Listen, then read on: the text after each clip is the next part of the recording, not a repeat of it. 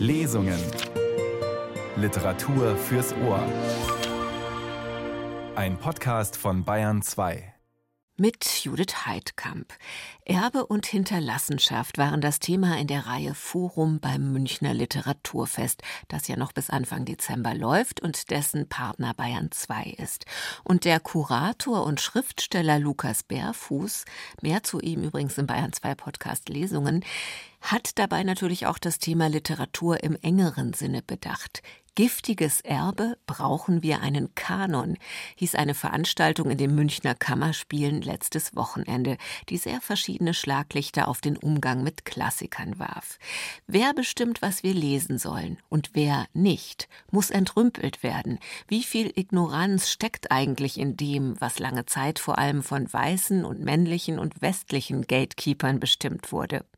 Hier in den Radiotexten am Sonntag gibt es heute Auszüge aus einem der Panels, bei dem es auch um Wolfgang Köppens Roman Tauben im Gras ging, um dessen Eignung als Pflichtlektüre in der Schule im Frühjahr ja sehr gestritten wurde.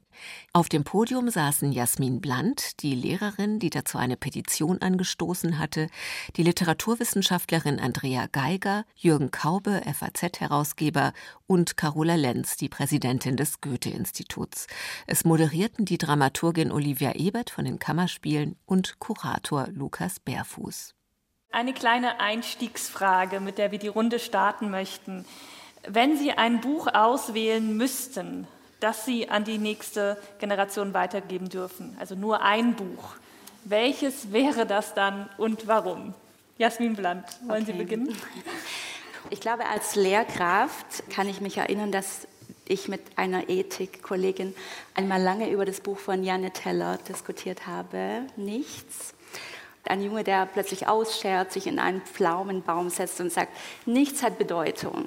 Und die Mitschüler wollen unbedingt beweisen, dass es Dinge gibt, die sehr bedeutsam sind und sie wollen einen Berg der Bedeutsamkeit errichten. Das Ganze gipfelt dann natürlich in Gewalt, also es eskaliert sehr am Ende und insgesamt hat mich das sehr beeindruckt. Und deshalb also ein Lesetipp. Ja, spannend. Ich kenne das Buch nicht, aber erinnert mich irgendwie auch an die Diskussion, die wir mhm. heute führen mit dem Bedeutungsberg, den wir aufhäufen wollen. Frau Lenz, was wäre Ihr Buch? Ich nenne Ihnen jetzt drei Titel, sage zu denen aber nichts. Das ist jetzt eher so, was mich beeinflusst, beeindruckt, fasziniert hat. Das ist Die Buddenbrooks von Thomas Mann, würde ich immer noch mitgeben. Das zweite wäre von Uwe Jonsen, Nachdenken, Mutmaßungen über Jakob. Und das dritte wäre von Natascha Wodin. Sie kam aus Mariupol. Und wenn ich jetzt diese drei ausgewählt habe, dann könnte ich sagen, okay, das ist, weil ich finde, die bieten gesellschaftliche Einblicke, die sind ästhetisch sehr, sehr anspruchsvoll und spannend. Dabei belasse ich es mal. Ich gebe weiter, Herr Kaube. Also einmal würde ich Jane Austen Stolz und Vorurteil gerne weitergeben. Begründung ist ganz kurz. Das ist ein Buch darüber, dass man sehr aufpassen muss beim Heiraten.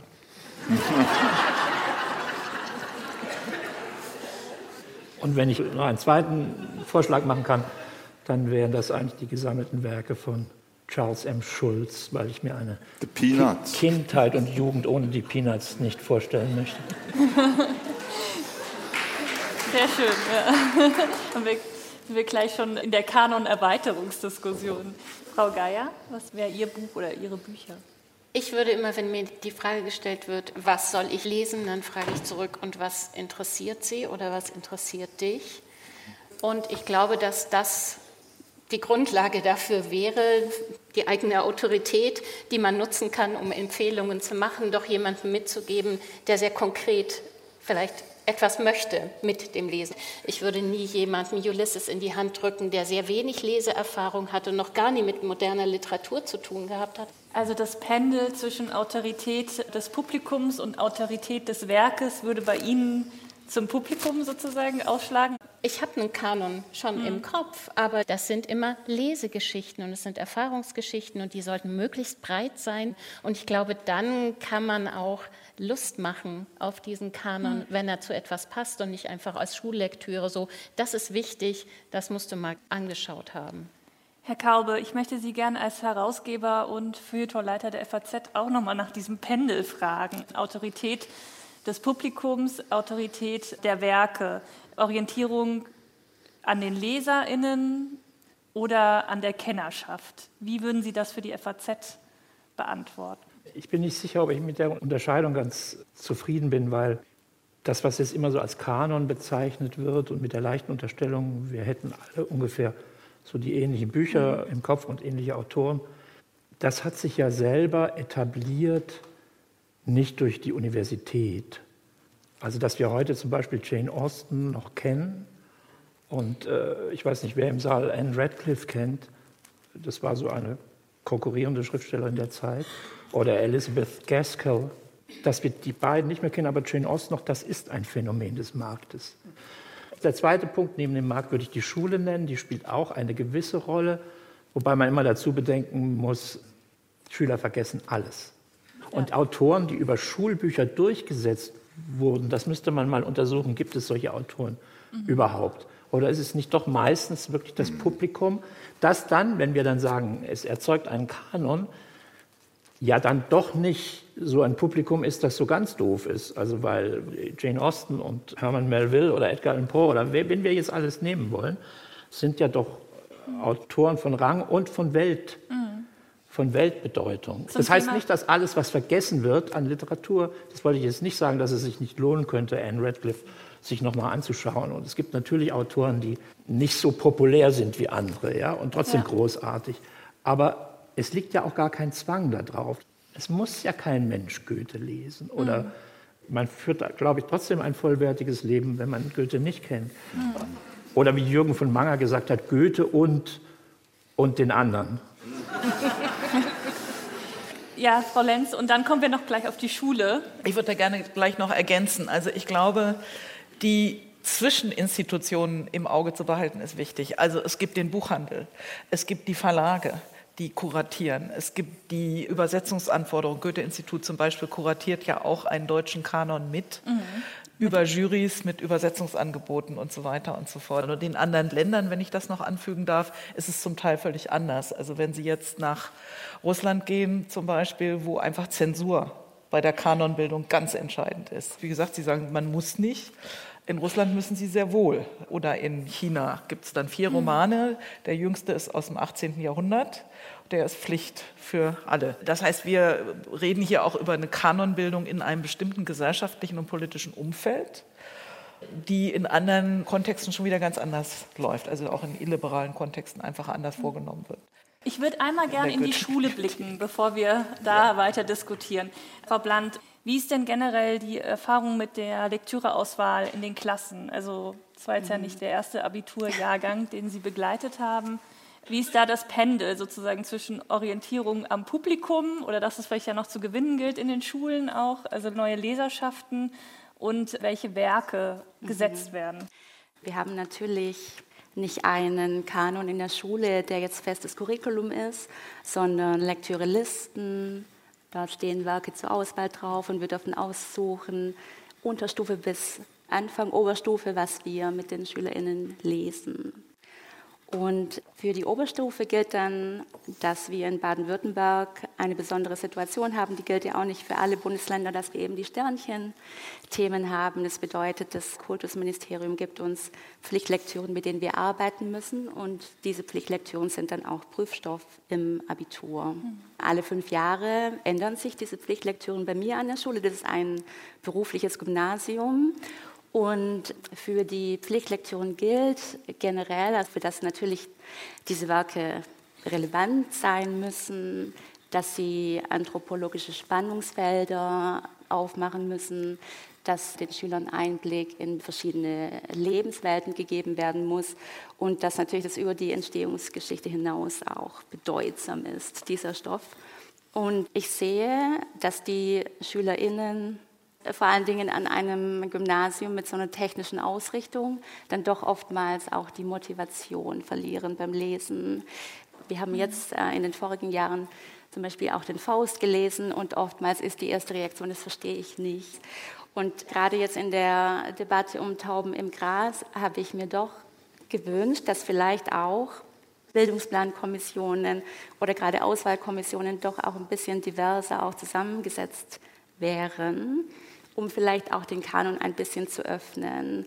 Und ich denke, dass man aus dem Kanon ja nichts entfernen muss. Ja, man kann einfach was hinzufügen und dadurch auch seine eigene Perspektive ein bisschen öffnen. Also für mich, was kann ich dazu tun? Kann ich vielleicht auch mal migrantische Stimmen hören oder postmigrantische Stimmen, queere Stimmen, schwarze Stimmen? Mhm. Die Frage ist immer, was ist Qualität, was ist wertvoll und wann können wir anerkennen, dass wir vielleicht nicht nur aus einer Perspektive drauf blicken. Mhm. Ja. Es gibt so eine falsche rückwärts gerichtete Nostalgie, dass kanonische Texte das seien, was alle früher gelesen hätten und jetzt sei das weggebrochen. So. Und das heißt, wenn man die Frage stellt, kennst du Faust, ist die eigentliche Frage, ja, hast du schon mal von Faust gehört oder hast du gelesen? In Kennst du Faust ist die Wahrheit der Idee von, wir haben ein geteiltes Wissen über Texte wunderbar aufgehoben und bleibt vage und alle können damit bildungsbürgerliches Wissen performen. So. Und das ist der Wert von dem abstrakten Kanonwissen, der gar nicht darauf ausgerichtet ist, dass auf diese Idee, dass wir alle dieselben Texte gelesen haben, sondern dass wir eine Idee von kulturellem Erbe haben und das dann auch wieder zur Lektüre führen kann. Zum Beispiel, indem ich heute die Nora performen sehe und dann Lust habe, Ibsen zu lesen. Jetzt möchte ich gern zu Diskussion über Wolfgang Köppen, Tauben im Gras, gehen. Da geht es ja darum, ob ein Werk denn noch gelesen werden sollte. Hat es noch seinen Platz im Kanon verdient? Ich spitze jetzt mal etwas zu.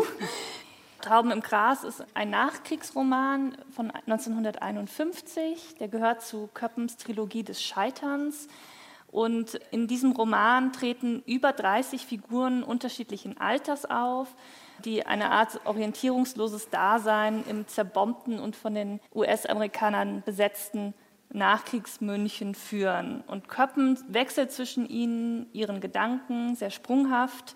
Es gibt zum Beispiel die verarmte gute Tochter aus reichem Nazihause und ihr unproduktiven Dichterfreund, eine junge Mutter, Carla, mit elfjährigem Kind, in einer Beziehung mit einem schwarzen GI lebt und deren Gedanken aber auch von dem Rassismus durchsetzt sind, der in der Umgebung, in der Gesellschaft zur Sprache kommt und letztlich das Kind, was sie gemeinsam erwarten, abtreibt. Frau Bland, erzählen Sie doch mal, wie es überhaupt zu der Petition kam und warum Köppen überhaupt Pflichtlektüre ist und was seitdem passiert mhm. ist. Ich möchte dazu sagen, dass man das Werk gerne lesen kann. Ich sage nicht, dass man es nicht lesen sollte.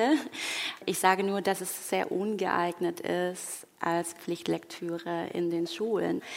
Denn tatsächlich, also Schüler haben ein Recht auf diskriminierungsfreie Bildung und die Sprache des Romans ist rassistisch und zudem wird so auch ein sehr stereotypes, exotisierendes, will ich jetzt mal sagen, verachtendes Menschenbild von schwarzen Personen vermittelt. Man kann sich davon kaum distanzieren, es wird nicht reflektiert. Der Rassismus, der im Werk auftaucht, der wird sehr normalisiert. Und meine Frage von Anfang an ist, wie soll ich das denn im Unterricht behandeln?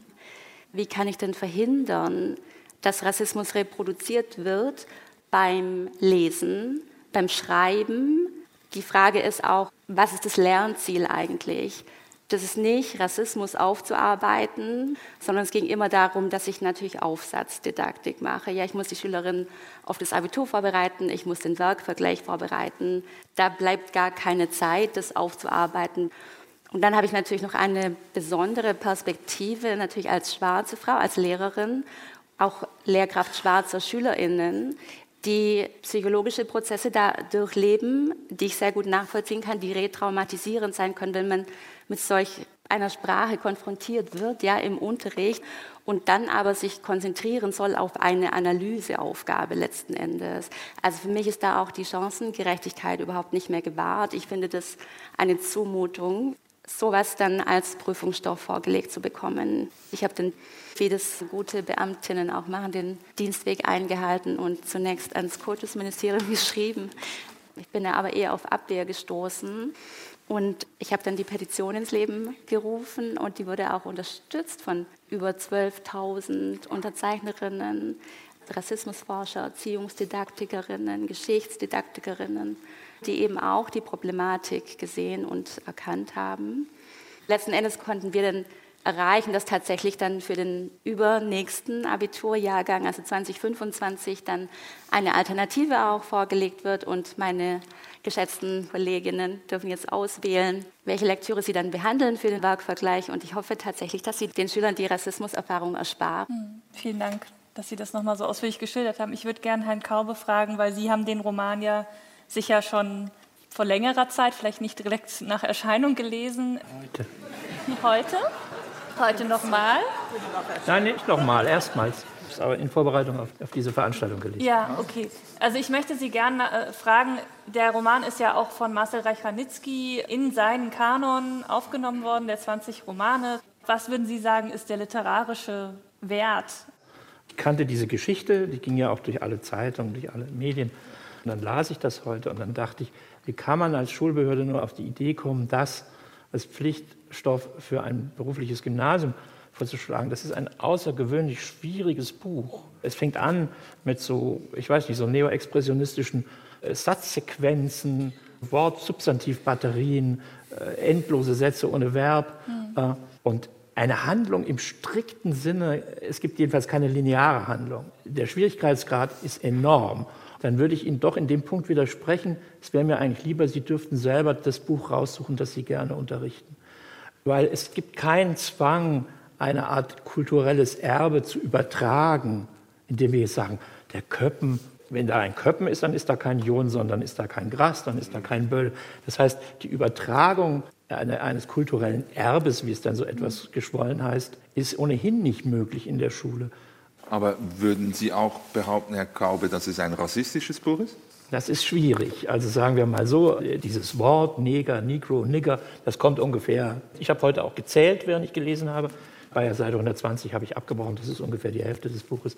Da waren es 50 Nennungen. Ob diese hochfrequente Nennung dieses Wortes schon ein Indiz für Rassismus ist, da wäre ich vorsichtig. Ich könnte mir vorstellen, auch wenn das nicht schön ist, dass man 1951 so gesprochen hat.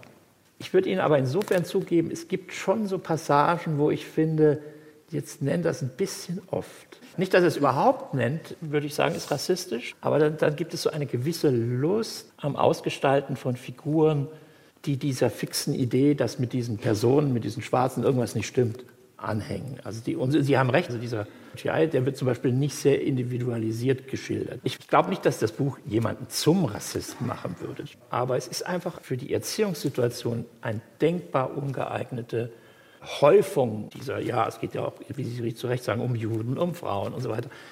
Weniger vielleicht wegen die Schüler traumatisiert werden können. Ich finde, da müssen wir ein bisschen aufpassen, weil natürlich in aller Literatur schneidet jemand sehr schlecht ab. Nehmen Sie Emma Bovary oder so, da könnte, könnte eine Frau vielleicht sagen, was ist denn das für ein Frauenbild? Ja, so. nicht nur eine Frau könnte so. das sagen. Ja, das könnte auch ein Mann glaub, sagen. Ja. Frau Geier kann auch noch mal was zu der Einordnung des mhm. Äh, Werkes als rassistisch etwas beitragen? Mhm. Es gibt auch sehr differenzierte Debatten zu diesem Text, die auch schon sehr früh aufgegriffen haben, dass es zwar ein rassismuskritischer Text sein soll, weil er das Weiterwirken von Antisemitismus und Rassismus nach dem Nationalsozialismus in der jungen Bundesrepublik zu beschreiben versucht. Das ist in der Struktur angelegt, das können wir sehen. Gleichzeitig gelingt es nicht an allen Stellen. Es ist möglicherweise auch dieser, was Herr Kaube gesagt hat, dieser Genussfaktor im Spiel. Ich würde mir aber wünschen, dass wenn man das privat liest, dass man trotzdem ein Gefühl dafür entwickelt, sozusagen, ich setze einen Text in seine Zeit, Zeit und dann ist es eigentlich gar nicht so entscheidend, ob ich denke, Köppen hat das als normal empfunden oder nein, er zeigt ja eigentlich auch Rassismuskritik. Ähm, deswegen er verwendet das N-Wort schon auch in einer kritischen Absicht, um Figuren als problematisch zu kennzeichnen. Und dass man aber von heute aus sieht, das, was möglicherweise als Rassismuskritik intendiert war, funktioniert so heute überhaupt nicht mehr. Unsere Vorstellung davon, wie Rassismuskritik plausibel funktionieren kann, wie wir ein Sensorium dafür entwickeln, wie Diskriminierung funktioniert im Alltag, das wandelt sich und glücklicherweise wandelt sich das, weil unsere Standards und unsere Erwartungen daran, wie wir auch sprachlich mit Rassismen umgehen, wenn wir aufklärerisch und kritisch darüber sprechen, das verändert sich eigentlich. Und dass man dann merkt, okay, da lasse ich den Text in seiner Zeit und muss nicht sagen, das ist ein intendiert rassistischer Text, wie wir auf der anderen Seite propagandistisch rassistische Texte haben, antisemitische Texte haben, die wollen, dass man diese Denkschemata übernimmt. Da würde ich sagen, aus dieser Perspektive würde ich immer nicht damit anfangen zu sagen, Köppenstauben in Gras ist ein rassistischer Text, weil ich ihn gerne abgrenzen möchte von den Texten, die propagandistisch also so wirklich ideologisch rassistisch sind. Und trotzdem kann ich sagen, es ist ein antirassistisch intendierter Text, der möglicherweise in vielerlei Hinsicht scheitert und vor allem in der Gegenwart nicht dazu geeignet ist, über Rassismus aufzuklären. Also ich hätte da eine etwas ketzerische Position. Ich finde es einen großartigen Roman. Ich habe den jetzt auch erst im Sommer gelesen und bin beeindruckt, wie ästhetisch avanciert, der 1951 war. Ich gehe bei vielen von ihm, was Sie zur Unterrichtssituation gesagt haben, mit. Aber wo ich mir nicht mehr mitgehe, ist, dass wir jetzt Literatur in allen Kontexten didaktisiert betrachten. Ich finde auch, dass einem geübten Leser sofort klar wird, dass es da eine auktoriale Stimme gibt oder eine Perspektive, die sich jetzt nicht gemein macht mit dem, was die Akteure in dieser, das ist ja so wie Taxi Driver geschrieben, also in dieser Schnitttechnik, dieser filmischen Schnitttechnik, dass sich der Autor da nicht unbedingt gemein macht. Und dann gibt es trotzdem den Punkt, da würde ich auch mitgehen und sagen, na gut, die Figurenzeichnung ist schon so, äh, wenn man den einen da als großes Kind darstellt, hm, da hat der Köppen jetzt keine Distanz selbst dazu als mhm. äh, Autor. Aber muss denn Literatur dazu da sein, um uns Rassismuskritik zu vermitteln? Entschuldigung, aber ähm, wo ist das ästhetische Eigenelement und wo ist die Autonomie der Kunst? Ich finde es auch schon schwierig, wenn wir in der Schule rangehen und sagen, ich nehme einen Roman von XY, um das Menschheitsproblem Z zu diskutieren. Machen wir so Literaturunterricht? Sollte das immer so sein, dass sie sozusagen die zarte Jugend dahin führen muss, dass sie nirgendwo auch nur je provoziert verletzt wird und dass sie überall immer fragt? Ne? Also ich habe den Literaturunterricht, wenn er so war, gehasst. Das ist ja auch ein Problem, wenn man so sagt, wir haben einen Pflichttext, dann liegt ja ein wahnsinniger Druck auf diesen Text. Man liest ja manchmal in diesen Lehrplänen diese fantastischen Erwartungen der Text soll die Schüler ja, ja. Äh, historisch bilden, mhm. tolerant machen. Wo man sagt, habt ihr schon mal Kinder gesehen oder Jugendliche? Wir müssen langsam ja. zum Ende kommen, aber weil Frau Bland noch was sagen wollte. Also zum einen generell finde ich das interessant, dass immer wieder doch die Sprache darauf kommt, ob äh, Köppen Rassist ist oder nicht. Das spielt hier überhaupt ja gar keine Rolle das eigene Lesevergnügen kann ja auch jeder selber zu Hause für sich gestalten. Die Frage ist tatsächlich, wie wirkt es dann im Klassenzimmer? Welchen Effekt erzielt man dann? Und wenn jemand, der vielleicht keine Rassismuserfahrung oder Diskriminierungserfahrung in dieser Hinsicht kennt, sagt, hm, aber ich lese darüber hinweg, das macht mir nichts aus, dann finde ich, fehlt da eine Perspektive. Und zwar die Perspektive der Menschen, die vielleicht das auch in ihrem echten Leben tagtäglich erleben. Deshalb, wir blicken ja nicht zurück auf eine Zeit, die mal rassistisch war, sondern das erleben ganz viele Menschen jeden Tag immer noch. Und für die ist es dann schon tatsächlich eine schwierige Situation im Unterricht. Und man kann es ja auch nicht verstecken. Opfer von Gewalt, ja, die könnten, wenn sie wollten und es mir als Lehrperson das nicht mitteilen, müssten sie das nicht vor allen anderen aufarbeiten.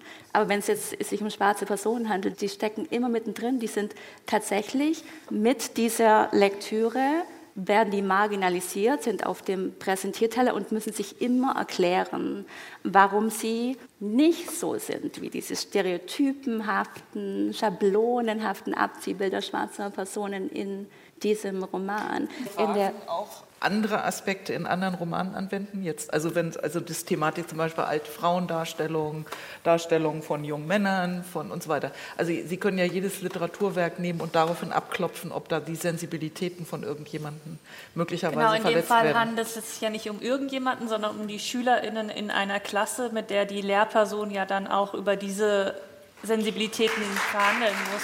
Nee. Würde ich jetzt um das nochmal so zusammenzuführen. Die haben auch Großeltern, ältere Männer. Und ich würde nur sagen, ich finde, die Frage stellt sich für viele Aspekte. Wenn Literatur zuspitzt, wenn Literatur darstellt, kann es sehr gut sein, dass damit insgesamt Personen, sagen wir mal, scheinbar in der Wahrnehmung schematisch dargestellt werden und so weiter und so fort. Sie haben jetzt einen Ausschnitt gewählt.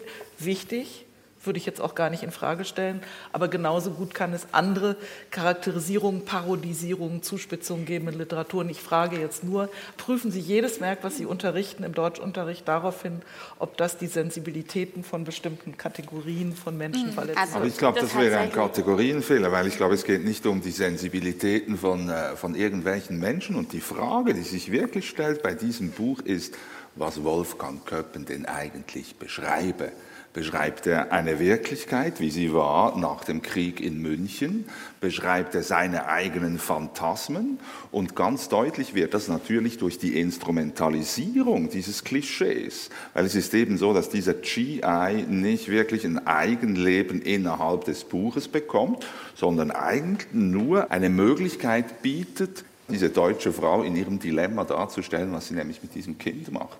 Selbstverständlich Schmerzliteratur auch immer wieder, aber ich finde, sie sollte alle Schmerzen und nicht einzelne Gruppen. Und es geht ja vor allem überhaupt nicht nur um Wolfgang Köppen. Wir müssen leider sagen, dass ein großer Teil der auch kanonisierten Literatur von Rassismen, Sexismen, Antisemitismen durchsetzt ist.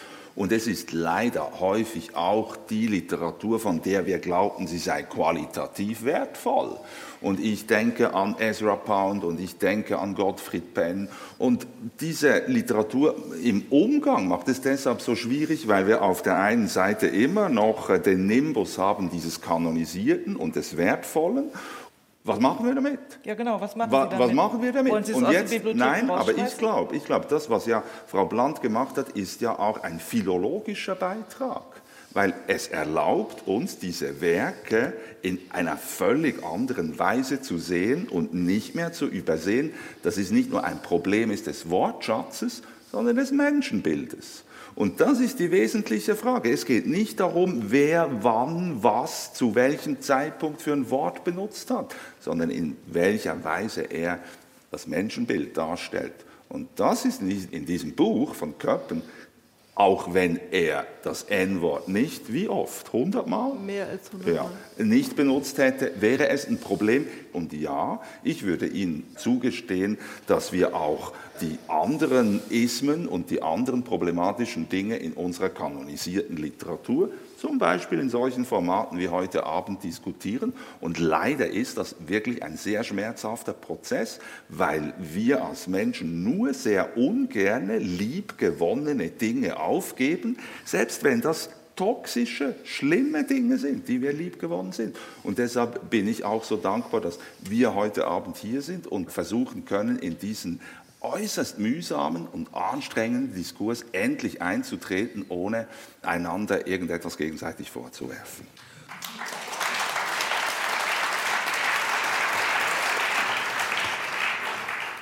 Aus einem Panel des Symposiums Giftiges Erbe brauchen wir einen Kanon vom 18. November im Rahmen des Münchner Literaturfests, auf das noch eine engagierte Publikumsdiskussion folgte.